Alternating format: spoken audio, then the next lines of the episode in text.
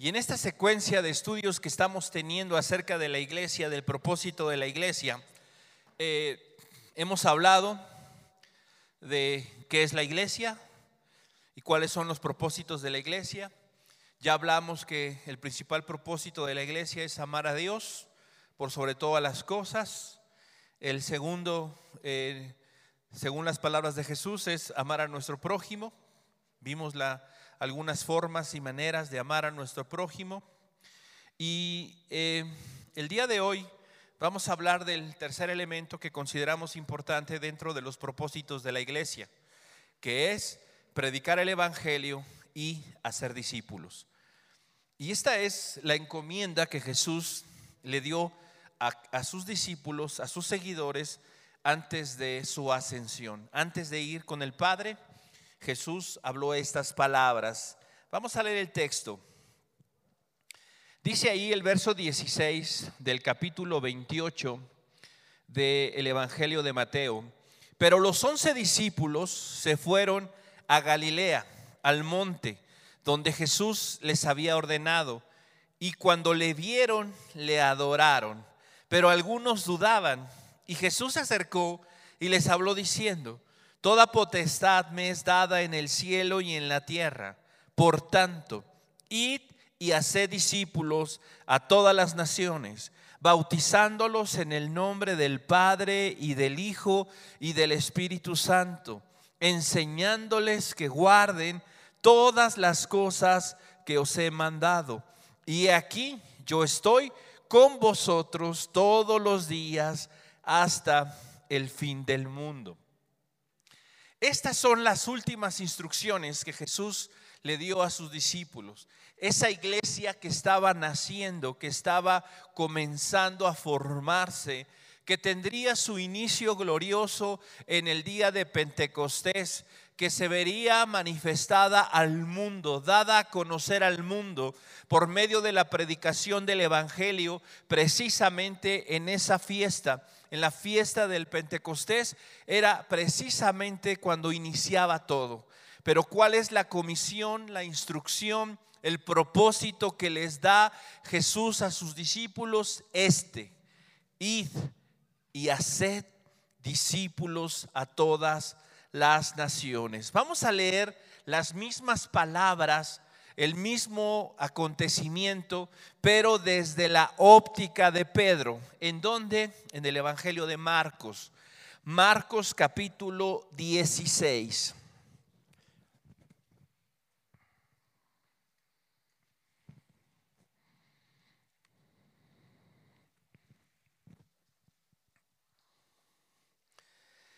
Verso 14.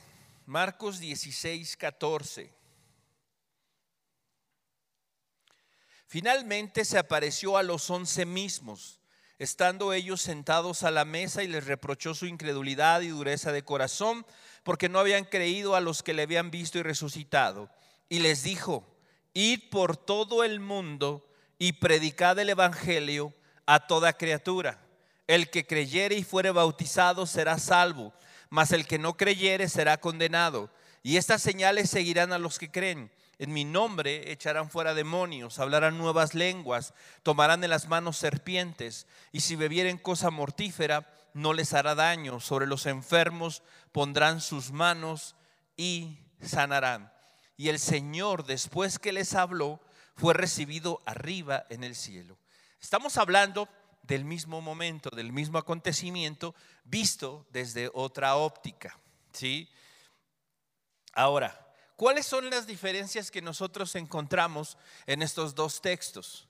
En el primero de Mateo capítulo 28 nosotros leemos que dice, si id, ¿sí? les manda, les ordena, les dice, les pide el Señor que vayan, dice, id y haced discípulos, dice el verso 19 del capítulo 28, id y haced discípulos a todas las naciones Aquí en este versículo el 15, id por todo el mundo y predicad el Evangelio a toda criatura. Esa instrucción que el Señor les da, ¿sí? Eh, es, una, es una instrucción que definitivamente nosotros debemos de considerar como un mandato. ¿Qué significa esto? Lo que Jesús estaba diciéndoles aquí, ¿sí? Es una, no una sugerencia, no una eh, cuestión opcional, no. Jesús está hablándoles y está diciéndoles un mandato, les está ordenando.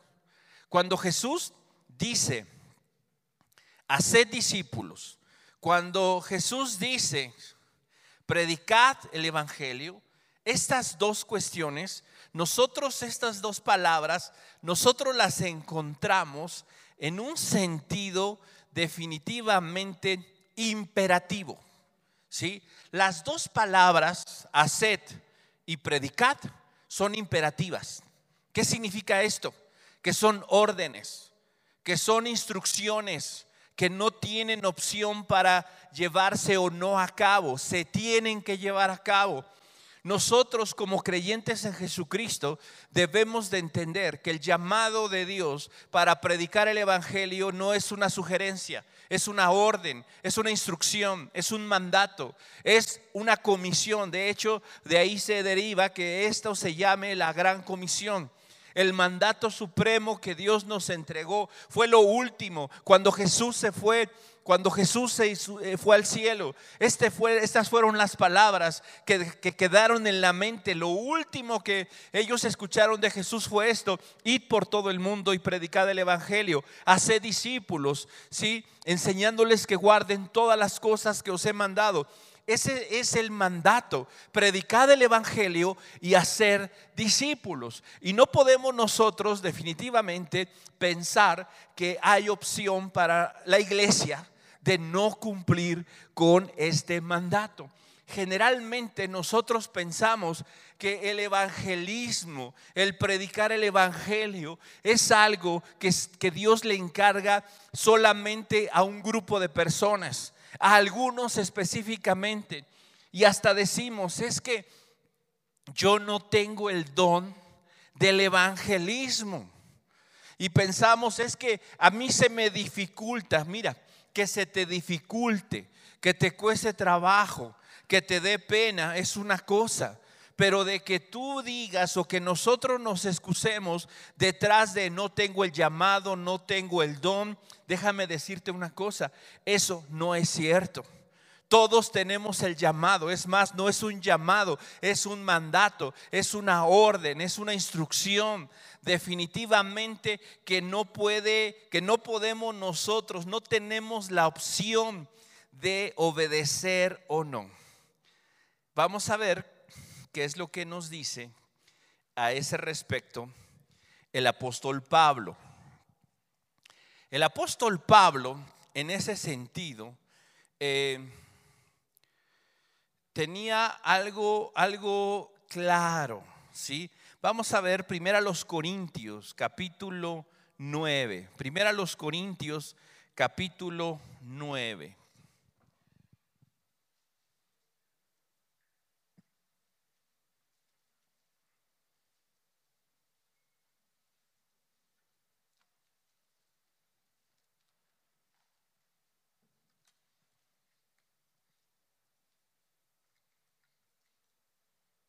Ya estamos ahí, 1 Corintios capítulo 9. Muy bien. Vamos, eh, verso 15. Pero yo de nada de esto me he aprovechado. ¿De qué está hablando el apóstol Pablo? ¿De qué no se ha aprovechado? El contexto nos habla de que el apóstol Pablo dice, el que predica el Evangelio tiene que vivir del Evangelio, refiriéndose a los ministros. Y dice, y de esto no me he aprovechado. Verso 16, pero si anuncio el Evangelio, no tengo por qué gloriarme, porque me es impuesta necesidad. Y hay de mí si no anunciare el Evangelio. El apóstol Pablo aquí dice claramente, le ha sido impuesta, le ha sido colocada encima, le ha sido eh, agolpada, impuesta, descansa sobre él. Esto, ¿sí? Que es la predicación del Evangelio. Y, podemos nosotros pensar y decir, bueno, es que él es apóstol. Él es una persona que ha sido llamada específicamente a eso. Bien, vamos ahora a la carta de los Efesios, capítulo 4.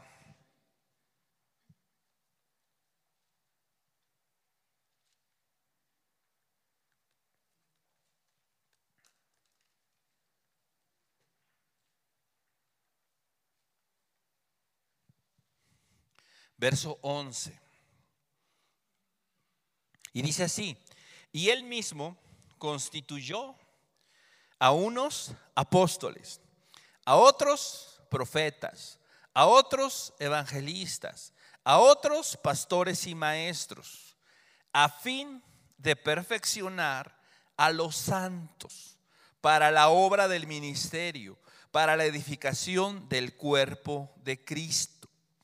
¿Cuál es la función de los apóstoles? Profetas, evangelistas, pastores y maestros. ¿Cuál es la función? ¿Ellos han sido llamados a predicar el Evangelio? Sí. Ellos de una manera eh, específica o especial han sido llamados a predicar el Evangelio? Sí. ¿Sí? De una forma continua, de una forma específica, en ciertos aspectos y áreas específicas, sí. Pero vemos que nos vemos nosotros aquí que nos dice el apóstol Pablo, dice que Dios también estableció a estos apóstoles, profetas, evangelistas, pastores y maestros, el liderazgo de la iglesia, los ministerios que son los que de una o de otra manera están al frente de la iglesia, dice el verso 12, a fin de perfeccionar a los santos, ¿sí? A fin de perfeccionar a los santos. Esta palabra que nosotros encontramos aquí, que es perfeccionar, es una palabra griega que es la palabra catartismos, con K, catartismos. ¿Qué significa esta palabra catartismos? Esta palabra hacía alusión a cuando un pescador tenía una red esa red por el uso, por la sal, por lo que fuese, se iba deteriorando, se iba rompiendo. El pescador la, colgaba y hacía un catartismo. ¿Qué era esto? Reparación, acondicionamiento. ¿Sí? Esta era la idea de catartismos, perfeccionar, acondicionar, equipar, preparar algo o alguien para una labor, para un trabajo, para una función. Entonces, ¿qué es lo que dice Pablo? El liderazgo de la iglesia, los apóstoles, profetas, evangelistas, pastores y maestros están puestos por Dios para perfeccionar, acondicionar, equipar a la iglesia. ¿Para qué? Dice el texto. Para, ¿qué dice? La obra del ministerio. Para la obra del ministerio. Pregunta. ¿Quién hace la obra del ministerio?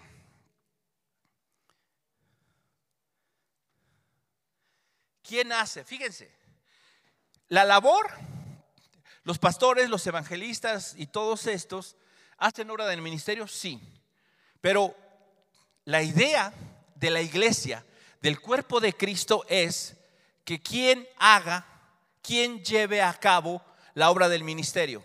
Leemos el texto, verso 12. ¿Quién va a hacer la obra del ministerio? Todos los santos. Y cuando decimos todos los santos, ¿incluimos a los apóstoles?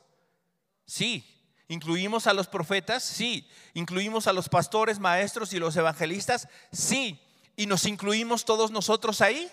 Sí. Entonces, ¿sí? Dios ciertamente ha llamado a algunos, como el apóstol Pablo, y les ha impuesto una necesidad, ¿sí? ay de mí, dice, si yo no anuncio, si yo no predico el Evangelio. Pero sabes que esa misma situación y ese mismo pensamiento debería de estar en nuestra cabeza y en nuestro corazón. ¿Por qué? Porque todos nosotros hemos sido llamados a hacer la obra del ministerio. Esta palabra ministerio es la palabra griega diaconía que es el que hacer el servicio, el auxilio, el socorro, la ayuda que se presta a otros. Y entonces, cuando nosotros entendemos en la obra del ministerio, la obra del servicio, debemos de entender que es una urgencia de parte de Dios hacia nosotros para ayudar a los demás, para brindar auxilio, socorro, una respuesta que pueda satisfacer y llenar la necesidad de las personas. Aquí nosotros debemos de entender que no solamente se está refiriendo a la iglesia, el llamado que Jesús hizo a sus discípulos no fue, no les dijo, a ver, hijitos, vayan a las iglesias, a los que ya creyeron, y entonces enseñen en las cosas. Háblenles, predíquenles, sírvanles, ámenlos. No, está hablando de gente inconversa, de gente que no conoce el Evangelio, que no ha escuchado el mensaje de salvación. Entonces, el llamado de Dios a predicar el Evangelio y a ser discípulos, ¿para quién es? Para todos nosotros. Para toda la iglesia de Jesucristo. Para nosotros es esa orden. Mira, vamos a Lucas, el Evangelio de Lucas, capítulo 24. Vamos a leer lo mismo que leímos en, en Marcos y en Mateo, ¿sí? ahora redactado por Lucas. Verso 45. Entonces les abrió el entendimiento para que comprendiesen las escrituras y les dijo, así está escrito y así fue necesario que el Cristo padeciese y resucitase de los muertos al tercer día y que se predicase en su nombre el arrepentimiento y el perdón de pecados en todas las naciones, comenzando desde Jerusalén. Y vosotros sois testigos de estas cosas. He aquí yo enviaré la promesa de mi Padre sobre vosotros, pero quedaos vosotros en la ciudad de Jerusalén hasta que seáis investidos de poder de lo alto. Y nuevamente continuamos leyendo. Y dice, y los sacó fuera hasta Betania y alzando sus manos los bendijo. Y aconteció que bendiciéndolos se separó de ellos y fue llevado arriba al cielo el mismo evento, las mismas circunstancias, ¿sí? diferentes palabras.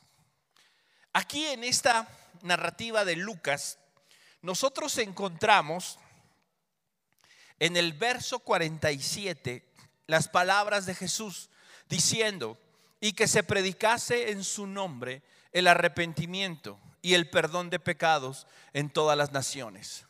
Cuando nosotros hablamos del Evangelio, ¿De qué estamos hablando? ¿Qué significa predicar el Evangelio? Porque, mira, podemos nosotros decir, ok, vamos a ir a predicar el Evangelio, tenemos que ir a predicar el Evangelio. Y la pregunta sería, ¿qué es el Evangelio? ¿Qué les voy a decir? Ah, bueno, mira, y si yo les pregunto qué es predicar el Evangelio o qué es el Evangelio, yo estoy seguro que muchos de ustedes me van a decir muchas cosas ciertas, verdaderas, ¿sí? Pero desafortunadamente, una de las cosas que hoy nosotros podemos mirar dentro de la iglesia es que el concepto del Evangelio está muy distorsionado, está muy diluido, está definitivamente en muchos casos mal entendido. ¿Por qué? Porque reducimos el Evangelio ¿sí? a cuatro enunciados. Reducimos el Evangelio a, eres pecador, no puedes hacer nada para salvarte a ti mismo, Dios te ama, envió a su Hijo Jesucristo, necesitas arrepentimiento, tienes que hacer la oración.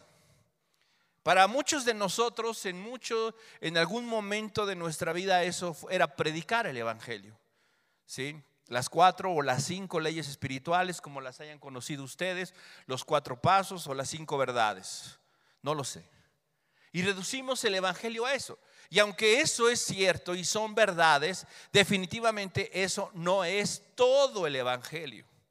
No es todo el Evangelio. Cuando nosotros hablamos del Evangelio, estamos hablando definitivamente de toda la palabra de Dios. Estamos hablando de todo aquello que Dios ha revelado, ¿sí? A través de Jesucristo hay algo que nosotros debemos de entender. Miren, la palabra evangelio, vamos definiendo eso. ¿Qué significa la palabra evangelio? Literalmente, ¿sí? La palabra evangelio proviene de un vocablo griego que es evangelión, ¿sí? Evangelión con G, evangelión. Esta palabra evangelión en su sentido etimológico significa el que lleva buenas noticias, ¿sí? En su sentido literal, el eh, eh, Evangelio es, es el que lleva buenas noticias. ¿Qué pasó con esta palabra? Con su uso a través del tiempo. Fue cambiando su significado. ¿sí? Fue cambiando. De, de repente era una palabra utilizada que define al mensajero. Pero en la mayoría de las ocasiones el mensaje era más relevante, más importante que el mismo mensajero. Y entonces esta palabra fue cambiando, fue evolucionando hasta que definía más que al mensajero el mensaje. Generalmente este mensaje definía y anunciaba buenas noticias. De ahí que nosotros entendamos y sepamos que el Evangelio son buenas noticias. Entonces, ¿Qué podemos decir que significa la palabra evangelio? Buenas noticias. ¿Cuáles son esas buenas noticias? Esas buenas noticias generalmente definían o anunciaban un cambio de régimen que era favorable para las personas, para los individuos de un reino, ¿sí? Que en donde dos fuerzas opuestas y antagónicas, ¿sí? Una de ellas generalmente tiránica, absolutista, ¿sí? Eh, déspota, ¿sí? dominaba y controlaba un pueblo, una nación, un reino. Otro rey venía, peleaba contra él, lo vencía. Y alguien iba al reino a declarar la victoria del nuevo rey. Y a todos aquellos que quisieran vivir en ese nuevo reino, se les daba la oportunidad de aceptar el dominio y el señorío de ese nuevo soberano. Y entonces las buenas noticias eran, has dejado de tener un yugo opresor sobre ti por un Señor diferente. Eres libre.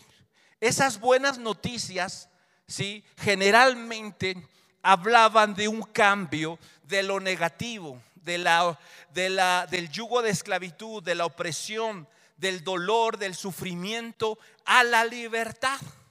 Por eso eran buenas noticias. Y nosotros en ese sentido necesitamos, ¿sí? Necesitamos definitivamente entender que para predicar el Evangelio y dar a conocer las buenas noticias, ¿qué tendríamos que hacer antes? Una buena noticia, ¿por qué se define como buena noticia?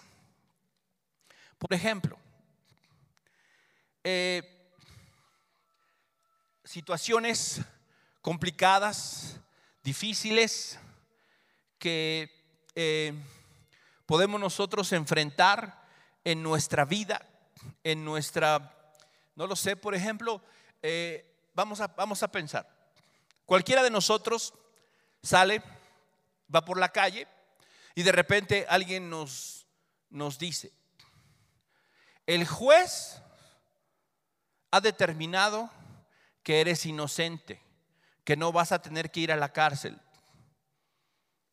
Dime una cosa, cuando tú escuchas estas palabras y no has estado en un juicio, no se te ha acusado de nada, no tienes ninguna preocupación por un asunto legal y alguien viene y te dice eso, ¿saltas de alegría y de gozo? ¿Para ti esa es una buena noticia? No, porque tu condición no está en eso. O tal vez no eres consciente de eso. Yo recuerdo, hace algunos años, visitábamos nosotros, durante un buen tiempo estuvimos visitando eh, los reclusorios. Teníamos ahí un trabajo en, en los reclusorios y recuerdo una ocasión cuando uno de los chicos que discipulábamos ahí en los, en los reclusorios, eh, le dieron su sentencia absolutoria, es decir, salió libre de cargos completa y totalmente y nos habló por teléfono, nos dijo, ¿qué creen? Ya me, dieron, me dijeron que soy inocente, eh, que no tengo que estar aquí y voy a salir mañana por la tarde. ¿Me vienen a recoger? Y nosotros dijimos, claro, Claro que sí, fuimos ese día, me acuerdo, era un día entre semana, ya era, iba a oscurecer cuando estábamos ahí en la explanada de en las afueras del reclusorio Oriente. Se abrieron las puertas, salió este muchacho y ¿saben qué, cómo salió? Salió saltando, eh, dando gritos de alegría, doblando sus rodillas, adorando a Dios, diciéndole a Dios gracias, gracias. ¿Por qué? Porque después de estar casi un año recluido, ¿sí? podía ver la luz, podía eh, por lo menos ver la luz sin, sin, una, sin unos barrotes, sin un muro. Eh, él estaba muy contento, muy contento, porque su realidad había cambiado. ¿Por qué son buenas noticias? ¿Por qué fueron buenas noticias para él? Porque él era consciente de las malas noticias. Cuando nosotros predicamos el Evangelio, sabes, no basta con que nosotros hablemos las buenas noticias. Para que sean buenas noticias necesitamos nosotros hablar también acerca de las malas noticias. ¿Sí? Por eso es de que decimos que predicar el Evangelio es hablar, sí, de que Cristo nos ama, de que Cristo envió a su Hijo, ¿sí? pero que Cristo ganó, venció al enemigo de nuestra alma y que nos rescató de una condición. ¿Qué dice la escritura? Vosotros, nosotros estábamos como antes de conocerlo a Él, muertos en nuestros delitos y pecados.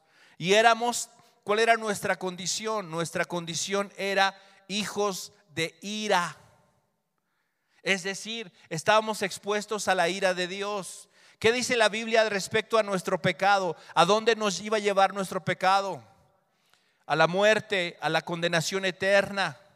Si nosotros no hablamos estas verdades, no estamos predicando el Evangelio. Si yo le, si yo le digo a alguien, ¿cuál es la condición del hombre natural? Dice la Biblia que la condición del hombre natural es que se ama a sí mismo. Segunda a Timoteo capítulo 3 nos dice que vendrán tiempos peligrosos. ¿Por qué? Porque habrá hombres amadores de sí mismos. La condición de la naturaleza humana es esa. El hombre se ama a sí mismo. Hablamos de esto ya hace algunas semanas. ¿Sí? Y entonces, si yo le digo a alguien, ¿sabes qué? Dios te ama. ¿Qué va a pensar ese alguien que se ama a sí mismo? Pues qué padre, yo también, ¿no? O sea, somos dos. Y quiere darte algo. Ah, ok, perfecto, sí. Me cae bien Jesús. ¿Por qué? Porque me ama. E, ¿Esta persona está entendiendo el mensaje del Evangelio? No, porque no se le está predicando el Evangelio. Se le está diciendo que alguien lo ama. Oye, ¿y no te gustaría pasar la eternidad con alguien que te ama de esa forma? Claro. Oye, ¿y no te gustaría un lugar de sufrimiento y estar con alguien que te ama? Claro, por supuesto, ¿qué tengo que hacer? Repite una oración y estarás en el cielo. Eso, ¿es predicar el Evangelio? No, eso no es predicar el Evangelio. ¿Por qué? Porque predicar el Evangelio tiene que ver con anunciar y declarar todo lo que la palabra de Dios dice. El Evangelio, sí, anuncia buenas noticias de la venida de Jesucristo. ¿sí? Hace casi dos mil años, cuando el imperio romano estaba en su apogeo y dominaba y controlaba al mundo conocido, Dios envió su Hijo. No solamente, no para librarlo de una condición humana, de una condición temporal, sino para salvar a su pueblo de sus pecados, de su pobreza, de su miseria espiritual, de un destino de condenación, de un destino de, pobreza espiritual. Y, y ese Dios envió a su Hijo para qué? Para cargar sobre sí nuestro pecado, para que yo no tenga que pagar por la eternidad por mi pecado, para que yo no tenga que ser condenado, para que yo no tenga que ir al infierno y perpetuamente estar en dolor y en sufrimiento. Él vino a cargar con mi pecado, pagar mi deuda, la deuda de justicia que la justicia de Dios exigía a causa de mi pecado. Y entonces ese Jesús murió en una cruz por mi pecado pecado, a causa de mi maldad, la llevó sobre sí. Gracias a eso, la ira de Dios no va a ser derramada sobre mí, sino fue derramada sobre él ahí en la cruz. Con esta con este pago quedó saldada mi deuda de pecado. Fui perdonado, fui reconciliado con Dios, recibí la vida eterna por medio de la fe en Jesucristo. Ese es el Evangelio. Esas son las buenas noticias que me, que me declaran que había un panorama oscuro, negro sobre mi vida a causa de mi maldad. Yo no soy bueno, yo no soy dentro de mí lo que yo pudiera pensar que es justo, que es bueno. Es como un trapo inmundo delante de Dios. Sin embargo, Dios en su amor y en su misericordia envió a su Hijo Jesucristo para cargar con las consecuencias de ese pecado, de esa maldad de esa miseria, para que yo no tenga que pagar. Eso es parte de lo que el Evangelio dice. Jesucristo murió, pagó por mi pecado. Al tercer día se levantó de entre los muertos, resucitó para ser confirmado como Hijo de Dios con poder. Así que, hermanos, cuando nosotros leemos en la Escritura, que Dios nos ha llamado a predicar el Evangelio, tenemos que anunciar todo el Evangelio, no parte del Evangelio. Esta es la manera en que la gente va a pensar y va a creer con una fe genuina, verdadera y auténtica en el Hijo de Dios. De otra manera, vamos a estar engañando a las personas. Yo recuerdo yo desde niño iba a la iglesia. Asistí por mucho tiempo a la iglesia evangélica, a una denominación donde eh, yo recuerdo, cada que iba alguien, cada que predicaba alguien y hacía el llamado, yo hacía una decisión. ¿Por qué? Porque me decían que si yo hacía una decisión por Cristo, me iba a salvar. Y yo no estaba seguro de mi salvación. Y cada ocasión repetía la oración. Y cuando decían, levante su mano el que ha recibido a Cristo, algunas veces, las primeras veces yo la levantaba. Después un primo mío me dijo, oye, en buena onda, cada vez haces tú la oración y levantas tu mano. ¿Qué pasó contigo? Y yo le digo, pues es que dicen que si no la hago la oración me voy a ir al infierno. Y yo no quiero ir al infierno. Ya después dejé de levantar la mano para que nadie me dijera nada, pero seguía haciendo la oración. ¿Por qué? Porque no se me predicaba el Evangelio. Se me amenazaba con ir al infierno. ¿Sí? Y si me decía que Jesús era mi salvación, pero no se me hablaba de la seguridad que me da el sacrificio de Jesucristo. La certeza que me brinda Jesús por medio de ese sacrificio hecho una sola vez y para siempre. En estas siguientes semanas vamos a estar definiendo, ¿sí? Es esto, de qué es el Evangelio. Dos o tres semanas vamos a tomar para esto, para que nosotros podamos entender ¿Qué es lo que tenemos que hacer cuando la Biblia nos dice predicar el Evangelio? ¿Qué es predicar el Evangelio? Anunciar la obra de Jesucristo, la obra maravillosa de Cristo a favor nuestro, que nos trajo libertad, que nos sacó de la oscuridad y nos trasladó a su luz admirable.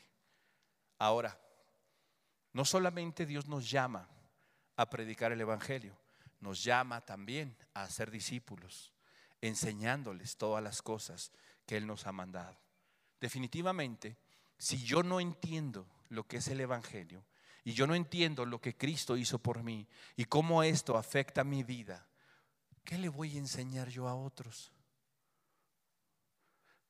Tal vez vamos a ser como aquel que simplemente llevó a Pedro, llevó a sus amigos, llevó a sus hermanos. Mira, yo no entiendo de qué se trata, pero hay alguien que te va a explicar. Está bien. Dices tú, esa es mi forma de predicar el Evangelio. Bueno, esa es tu forma de invitar a alguien a que se le predique el Evangelio. Pero eso no es predicar el Evangelio. Dios a ti, de manera personal, a mí, de manera personal e individual, nos llama a nosotros a predicar el Evangelio. Y por eso es importante que con nosotros como iglesia, como miembros de una iglesia, entendamos lo que es el Evangelio. Así que, hermanos, en, estos, en estas semanas vamos a estar hablando de esto y vamos a ver lo que el Señor nos dice respecto en la escritura respecto a qué es el Evangelio. Vamos a inclinar nuestro rostro y vamos a orar. Señor,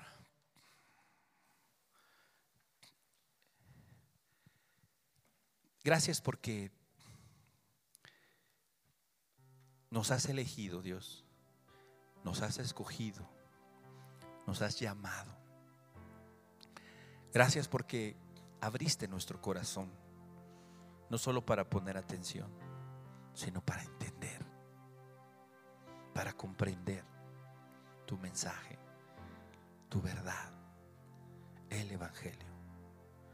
Gracias porque Hoy podemos estar seguros que ninguna condenación hay para los que estamos en Cristo Jesús.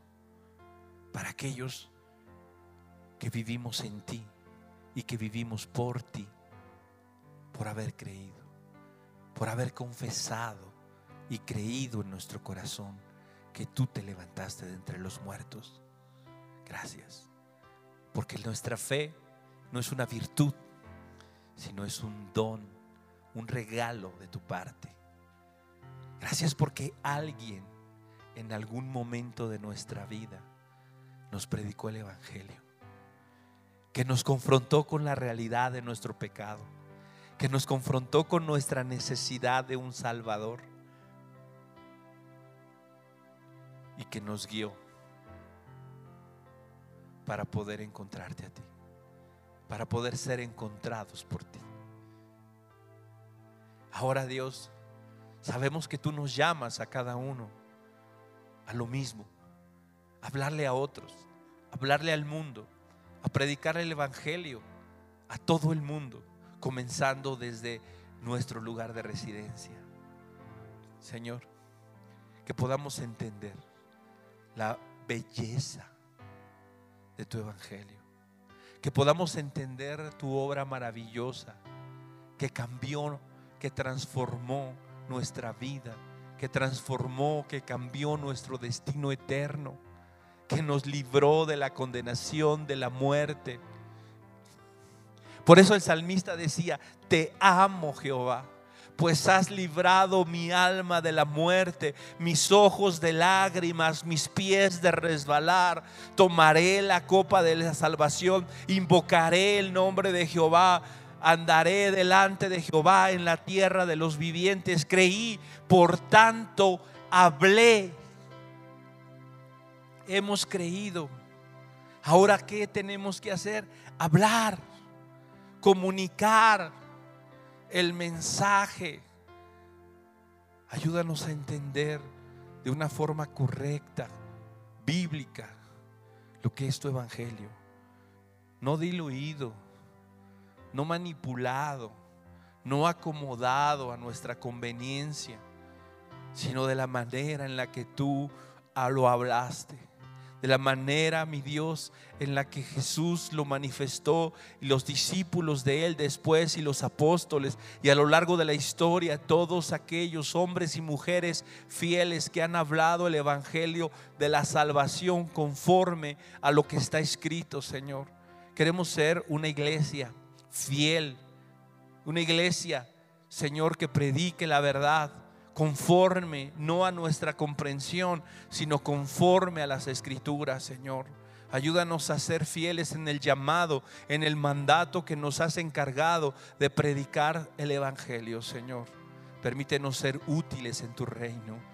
Permítenos ser parte de ese llamado para extender tu reino por medio de la predicación, para que las almas, Dios, que no te conocen, puedan ser salvas y puedan encontrarse, mi Dios, en ese momento crucial donde tu espíritu les llama, donde tú les das ese creer, esa fe para ser salvos, Señor. Que mi Dios podamos ser una iglesia que predica tu evangelio, una iglesia que disipula, una iglesia que alcanza, una iglesia, mi Dios, que cumple con tu instrucción. Que cada uno de los que estamos aquí, mi Dios, que te hemos conocido, que tenemos una experiencia contigo, Señor, podamos crecer en esto. Y Dios, si aquí hubiese alguien que no está seguro, mi Dios, de su salvación, que pueda entender, que tu Espíritu hoy pueda hablar a su corazón y le pueda convencer de la realidad de su pecado. Su pecado, tu pecado te va a llevar a la condenación, te va a llevar al infierno, te va, te va, te va a llevar a vivir no solo en este mundo, atado, esclavizado a tu pecado, sino esclavizado y atado al sufrimiento por la eternidad. Jesús vino a deshacer esa obra por medio de su sacrificio en la cruz del Calvario. Si oyes hoy la voz de Dios, cree en el Evangelio, arrepiéntete y cree en el Evangelio.